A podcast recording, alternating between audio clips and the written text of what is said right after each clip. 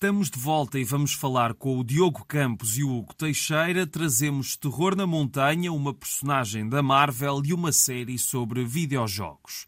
Sejam bem-vindos ao Pranchas e Balões.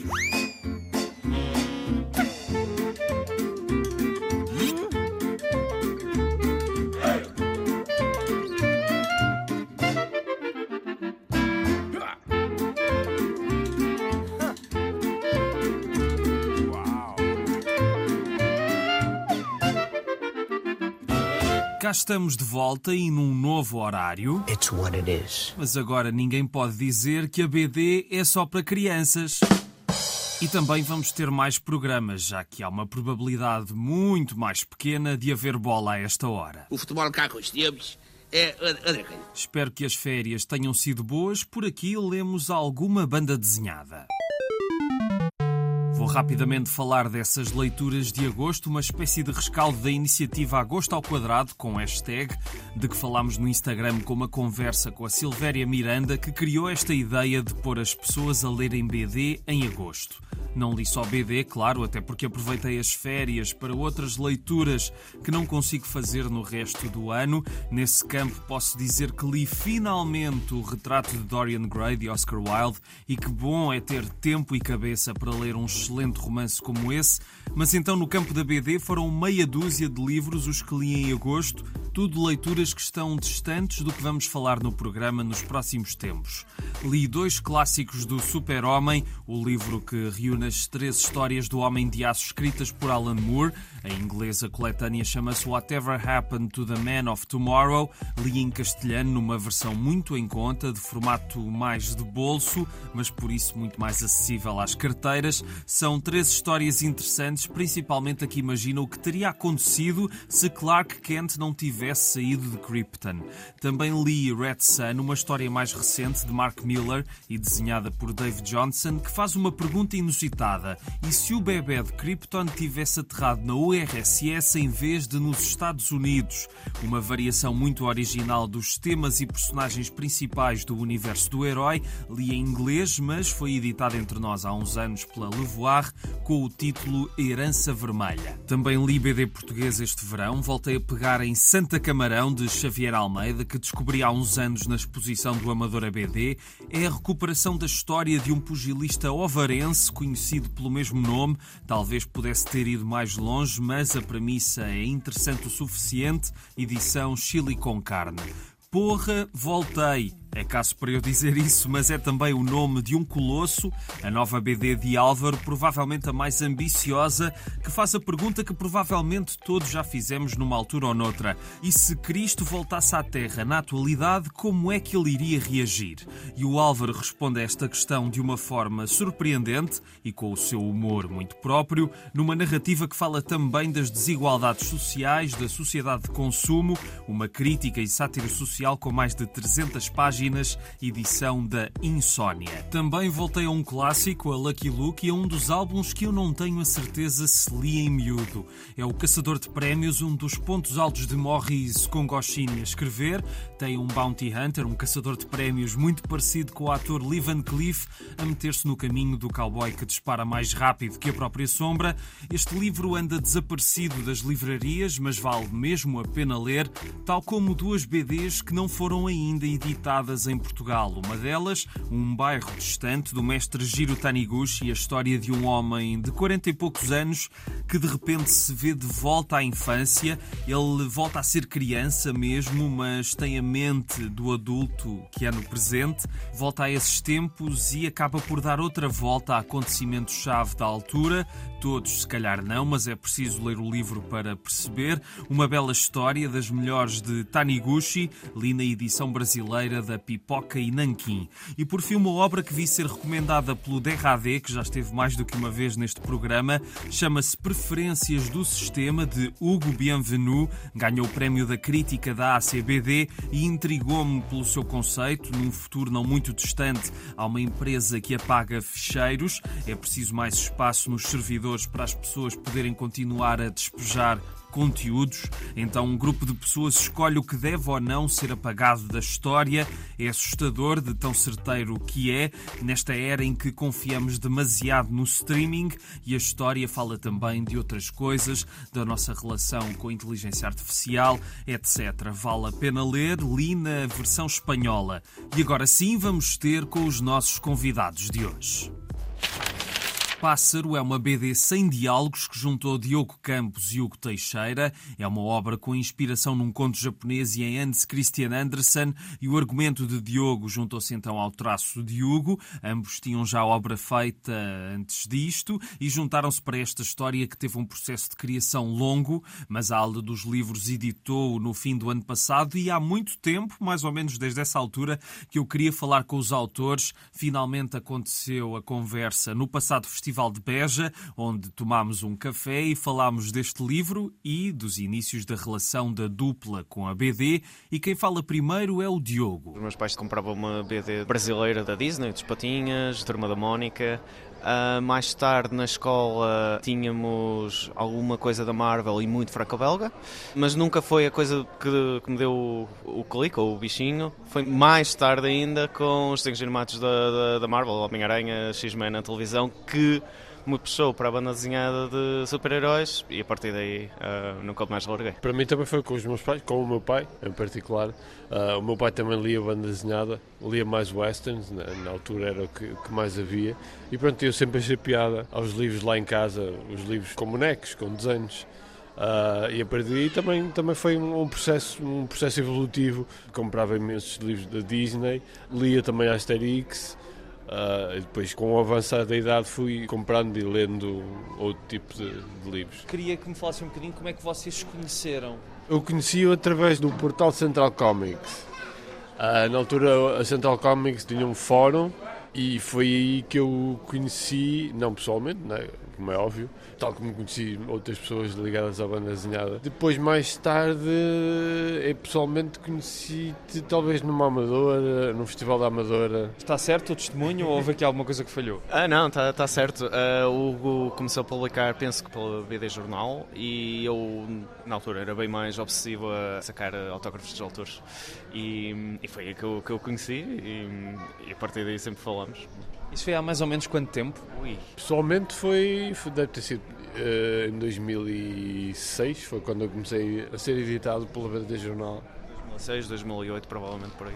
Então, e falando do pássaro em particular, pelo que eu percebi, Diogo, pensaste nesta história, pensaste no Hans Christian Andersen e partir a partir daí, mas tu fazes um argumento, mas ao mesmo tempo também querias fazer o desenho e depois mudaste de ideias. Foi mais ou menos isso ou não? Mais ou menos. Eu fiz um curso de banda desenhada online, uh, aqueles uh, Massive Online Courses, e o último trabalho era uma, uma história de quatro páginas e eu tinha uma história na gaveta que era esta história do pássaro, uh, em que juntei uma história japonesa com uma história europeia, do Hans Christian Andersen. Fiz aquilo em dois dias. o, o, feedback do, do, dos colegas do curso é, era muito confuso. Quatro páginas não dava para nada. era muito, nem era tanto confuso, nem percebia o que se passava. Eu, parei, óbvio que, ok, quatro páginas não dá, fui aumentando o argumento. Mas... E já não tinha diálogos nessa altura? Já sim, tinha sim, não tinha Não tinha diálogos. Há um momento na, na história que eu pensei, se calhar punha aqui um diálogo, mas tanta página sem, sem diálogo, aqui, aqui também não, não merecia diálogo. E arranjamos uma solução. Um, depois aquilo foi evoluindo. Um, o perguntou-me, andava uma altura que ele não, não, não desenhava banda desenhada e perguntou-me se eu tinha alguma coisa na gaveta. Disse que, que tinha esta história. Uh, e foi trabalhando nela ao longo de anos, de, que ele passou de 4 para 12 páginas, para 20, acho eu. E à altura já não conseguia mais aumentá-la. E o Hugo aí uh, também aumentou mais um bocadinho.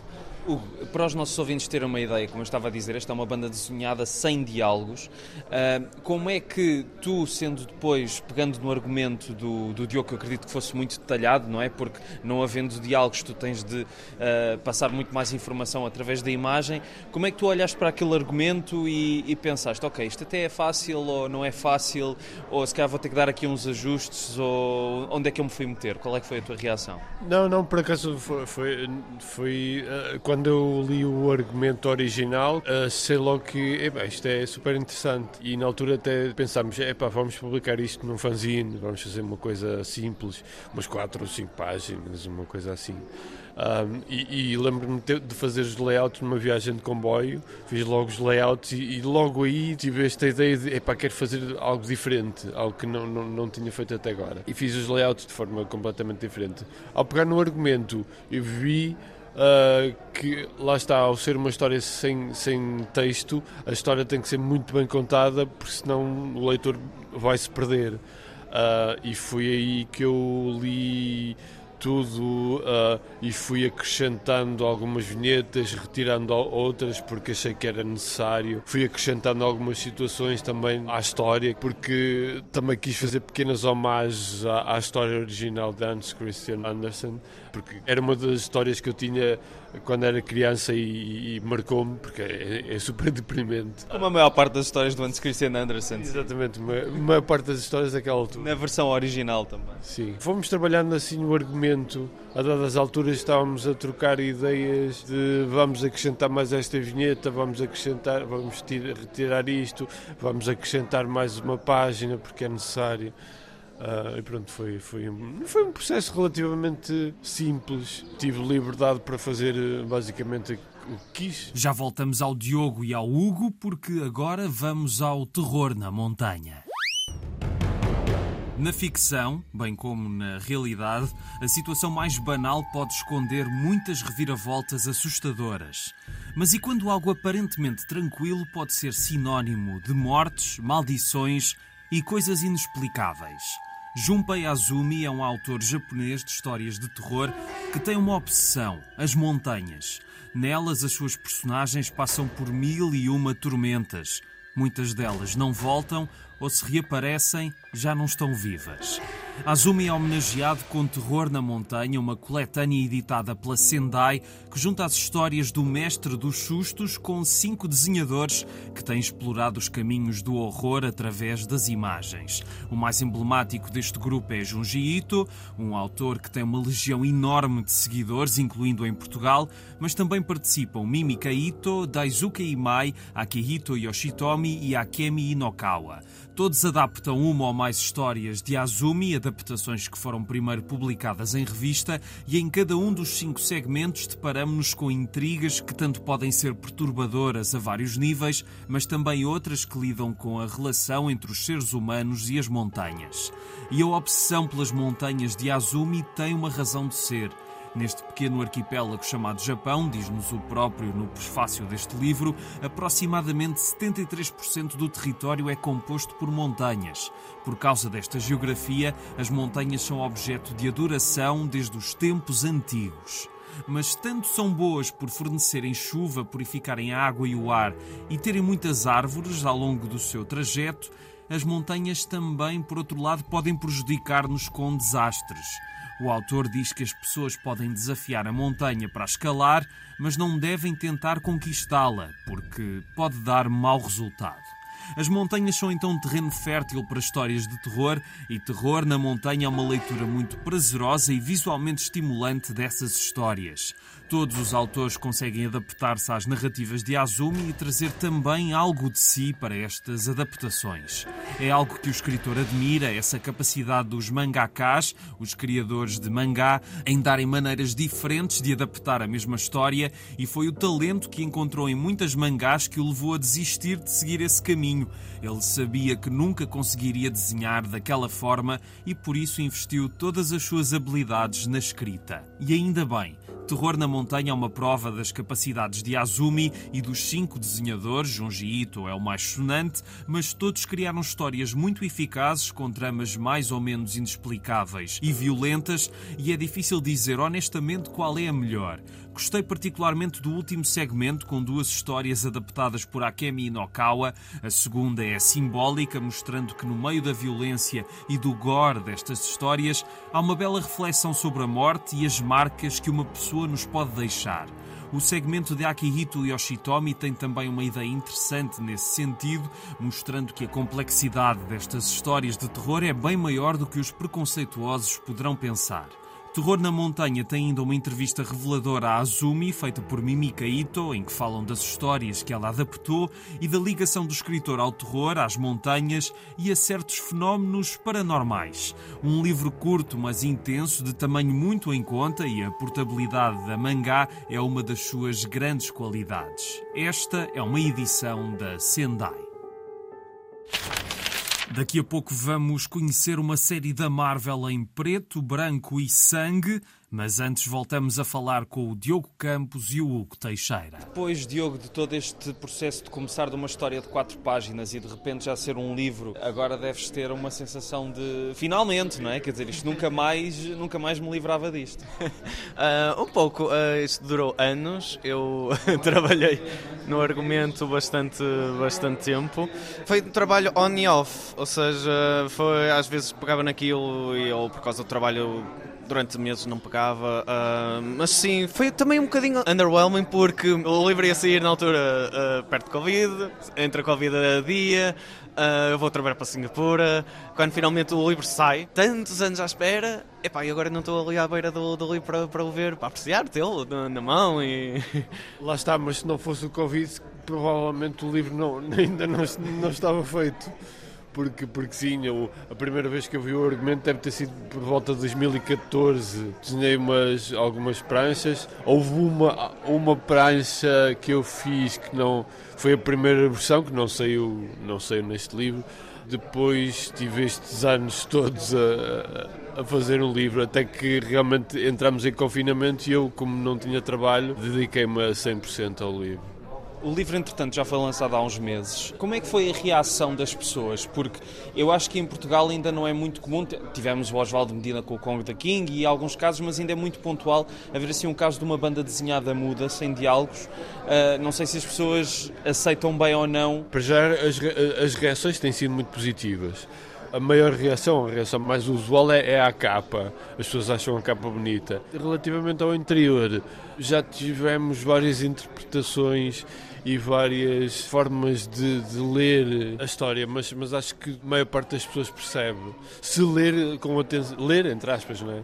Se virem a banda desenhada com atenção, acho que percebem. Como eu estive longe, a minha reação foi à distância. As pessoas mais perto de mim que leram não são leitoras habituais de banda desenhada e acho que compreenderam bem o livro, acham-no muito bonito. Uh, acho que é bastante acessível, pelo menos pelo feedback que tenho tido, é bastante acessível precisamente para pessoas que não costumam ler banda desenhada, se bem que não estando habituadas à leitura de banda desenhada uh, sequencial, um, às vezes não parece que não, ou dá uma sensação que não entendem, mas lá está, o meu feedback é um bocado à distância, é um bocadinho diferente do, do teu. Mas então, outra pergunta, porque o livro acaba com um desafio que era para acontecer até dezembro do ano passado, que as pessoas participavam através de um código QR que está no livro. Como é que isso ficou, entretanto? Já houve vencedores desse desafio ou, ou não? Não tivemos participantes, não sei porquê as pessoas não, não, Acho que as pessoas foram um bocado preguiçosas. Mas então quer dizer que esse desafio ainda continua? Diogo, resume um bocadinho desse desafio para as pessoas que nos estão a ouvir. Pode ser alguém que agora que alguém eh, mude de ideias e queira participar. Uh, como reparamos que o livro, pelo menos as pessoas que eu odeio o livro a ler antes de, do livro ser publicado, uh, tinham interpretações diferentes, nós convidamos as pessoas a um, escrever os seus próprios diálogos e escreverem os seus próprios balões de, de, de, diálogo, acrescentarem no livro e contarem a sua própria história com a sua própria interpretação. E através de um hashtag partilharem nas redes sociais, Facebook e Instagram, e nós às vezes vamos lá ver se tem participantes e as melhores participações vamos oferecer um desenho do e o hashtag é Pássaro BD também, vale a pena dizer isso. Devo acrescentar que esse, esse desafio foi, foi pensado por mim também porque eu, eu, visito muitas escolas, ou visitava muito, antes da, da, da pandemia, visitava muitas escolas um, com outra editora. Foi uma, uma, forma, uma ideia, uma forma de trabalhar a banda desenhada, a escrita criativa com os alunos, mas uh, até agora ainda não tive a oportunidade de, de testar. Muito bem, mas fica aqui para os nossos ouvintes. Se quiserem, hashtag PássarBD, leiam o livro e deixem a vossa interpretação. Uh, o Diogo e o Hugo, de certeza que estão muito curiosos para saber uh, se vai haver alguém, eu espero que sim, vai haver alguém que ouve isto e queira participar.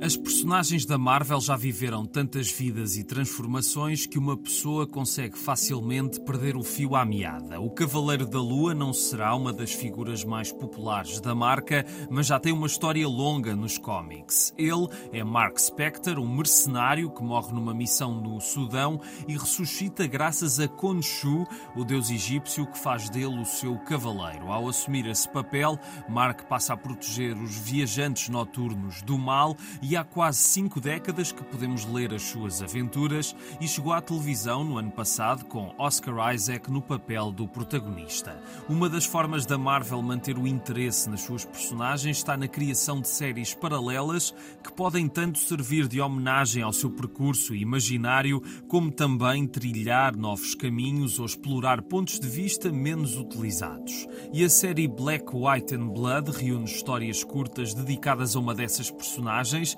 e assinadas por diferentes argumentistas e desenhadores com um ponto em comum. As únicas cores de cada história são o preto, o branco e o vermelho. É essa série, primeiro publicada em revista, que a G. Floyd tem editado entre nós em livros. Primeiro foram os volumes dedicados a Wolverine, Carnificina, Deadpool e Electra, e agora chega o quinto, centrado no Cavaleiro da Lua. Vemos a personagem a ser desenvolvida por vários autores, com direito a alguns convidados especiais pelo meio e em narrativas que têm ação, tragédia, humor e o sobrenatural sempre presente, com o vermelho a ser mais do que a terceira cor que vemos em cada prancha.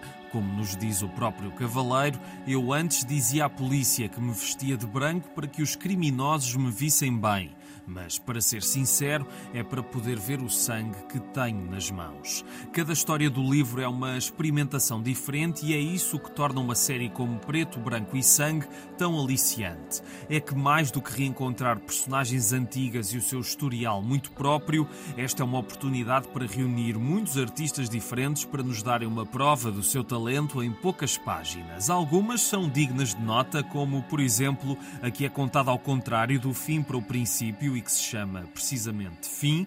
O Túmulo Vazio é uma história visualmente desafiante, graças ao traço de Vanessa Del Rey, e é um dos pontos altos desta coletânea, assim como Emplastronautas, também impressionante pela forma como Stefano Raffaele usa um ambiente espacial em prol da narrativa. Há uma prancha dupla em que planetas e vinhetas redondas da história se confundem, e se o túmulo vazio é um estilo mais artístico e talvez imprevisível, em Plastronautas temos algo mais depurado em que se nota a atenção ao detalhe em cada vinheta. Este livro é feito então de pontos altos e baixos como acontece em todas as antologias de histórias curtas, e serve tanto para os conhecedores da mitologia do Cavaleiro da Lua como para os principiantes na matéria, que talvez se calhar não vão apanhar tudo o que está a acontecer, mas ficam com uma ideia da personagem e da sua história, dos seus dilemas e da voz de Khonshu que Mark ouve na sua cabeça e que o orienta a cada instante.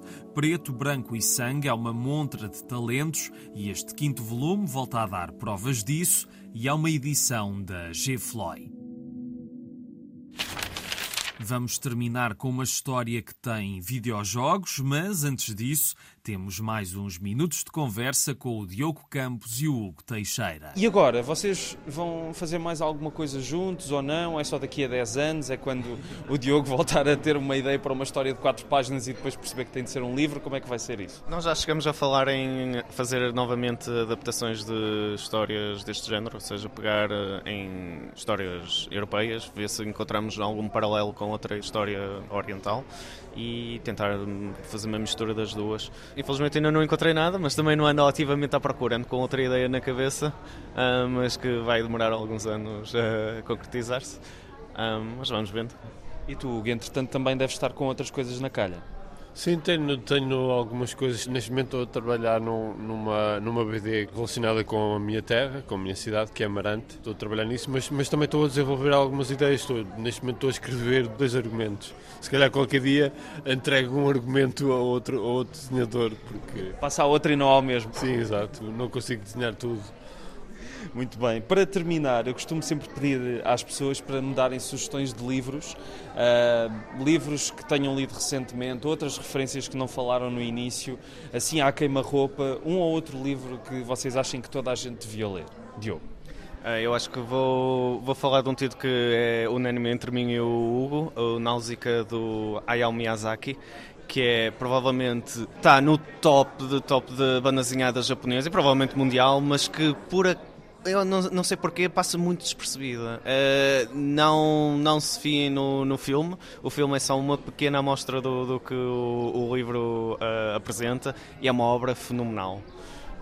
A mim vai mais. Sim, concordo com com, com isto que o Diogo disse. Uh, uh, o livro que me vem assim à mente, assim, muito de repente, é também da aula dos livros, que é o Burlão nas Índias que acho que é uma obra fantástica, uh, com um texto fantástico e, e a arte uh, toda em aguarela é, é lindíssima, é um livro lindíssimo, com uma edição uh, muito boa também da aula dos livros. Há um livro que eu não, que eu não paro de recomendar, que hum, também acho que passa um bocadinho despercebido, ganhou uns prémios há uns anos atrás, que é The Art of Charlie Chan Hoxi. É de um autor, chama-se Sonny Liu, é de Singapura e faz um paralelismo entre a história de Singapura, eh, desde um pouco antes da independência até aos dias de hoje, com um autor fictício, Charles Chan. Eu recomendo muito porque o autor mostra uma palete de estilos e de diferentes formas de desenho espetaculares, com uma história cativante e ao mesmo tempo é uma introdução à história de um, de um país que a mim fascina um bocadinho porque vivi lá um, um, um curto espaço de tempo. Não tem também a ver com o Charlie Chan, que era uma personagem que aparecia nos filmes, ou não, nada a ver? Não, nada a ver, infelizmente há ali uma coincidência de nomes que leva a esse, a esse erro comum, mas não. O mundo dos videojogos já faz parte do nosso cotidiano. Hoje muita gente joga, muitos ganham dinheiro a jogar ou a fazer jogos. É uma indústria que movimenta milhões e que hoje é encarada talvez com menos preconceitos do que há uma ou duas décadas. É por isso que têm surgido algumas obras na banda desenhada que falam do universo dos videojogos e de um imaginário muito próprio que os gamers entendem facilmente. Um mundo em que os ignorantes na matéria talvez não consigam consigam entrar.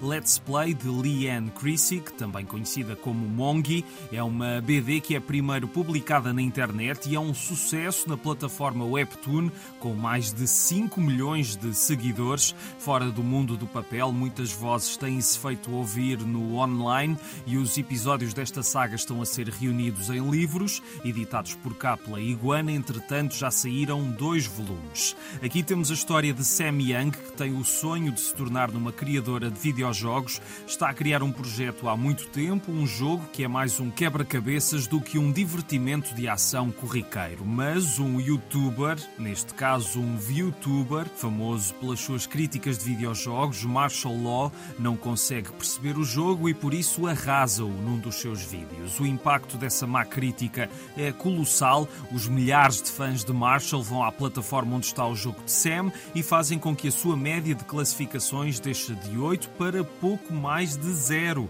E se os problemas não fossem já suficientes, ela ainda tem um grupo de gamers, trabalha na empresa do pai e lá passa por várias peripécias e vai ainda descobrir, e esta é a cereja no topo do bolo, que tem um novo vizinho e que ele é o próprio Marshall. Assim se constrói uma BD ligeira em tom de comédia romântica em que me senti totalmente como um extraterrestre em local inóspito porque não percebo nada de videojogos nem da gíria da comunidade que perpassa todo o livro, mas em que consegui mesmo assim apreciar a história e o seu humor. O estilo é inspirado nos arquétipos da mangá mais comercializada, num tipo de desenho que nos parece estarmos a ver fotogramas de um desenho animado. É uma BD criada para o online, mas não está mal adaptada para o papel. Tem alguns momentos estranhos, mas os mais conseguidos realçam as variações de tom das personagens e dos problemas por que Sam vai ter de passar. É uma obra inconstante, superficial e descomplexada, talvez demasiado assente no facto de ser uma série em continuidade, em que se enchem muitos chouriços, mas em que até encontrei coisas interessantes em que pegar. Por exemplo, o impacto de uma má crítica que pode levar à desvalorização do trabalho de uma pessoa quando o crítico nem percebeu o que estava a fazer. Fez-me pensar no que faço neste programa, de que é preciso perceber que cada BD pode ir para públicos diferentes e, apesar de não ser a minha praia, Posso encontrar coisas positivas numa BD que lá está, não seja para mim e que é por isso preciso medir bem as palavras e saber do que se está a falar. Let's Play tem uma boa componente nessa parte, depois perde-se um pouco em historietas mais ou menos relevantes, mas a leitura é divertida QB e de vez em quando deixa alguns apontamentos inusitados. Achei particularmente conseguida a dificuldade de Sam em confrontar o seu novo vizinho, o que pontua algumas páginas. Por exemplo, na 68, quando ela está prestes a bater à sua porta para que ele faça menos barulho, vemos um monstro vermelho atrás dela que simboliza o confronto, ou o medo de confronto, a impedi-la de continuar. Esta obra aborda então também temas relacionados com a saúde mental e Leanne Creasy fala do que conhece e acredito que os gamers vão identificar-se com esta aventura. O livro tem também uma pequena entrevista com a autora, um glossário para todos aqueles termos específicos da comunidade gamer e de uma geração e uma pequena história que mostra como Sam encontrou o seu cão, o Bowser, que também marca presença nas suas aventuras. Let's Play é uma edição da Iguana. Obrigado por ouvirem o Pranchas e Balões. Está sempre na RTP Play e nas plataformas de podcasts. E já agora aproveito para lembrar que as nove emissões especiais que foram difundidas na Antena 1 Brasil 200 ao longo do último ano já estão disponíveis em podcast. Nas redes sociais é Facebook e Instagram, Pranchas e Balões, tudo junto. A sonoplastia é do Tomás Anaori e eu sou o Rui Alves de Souza. Até à próxima.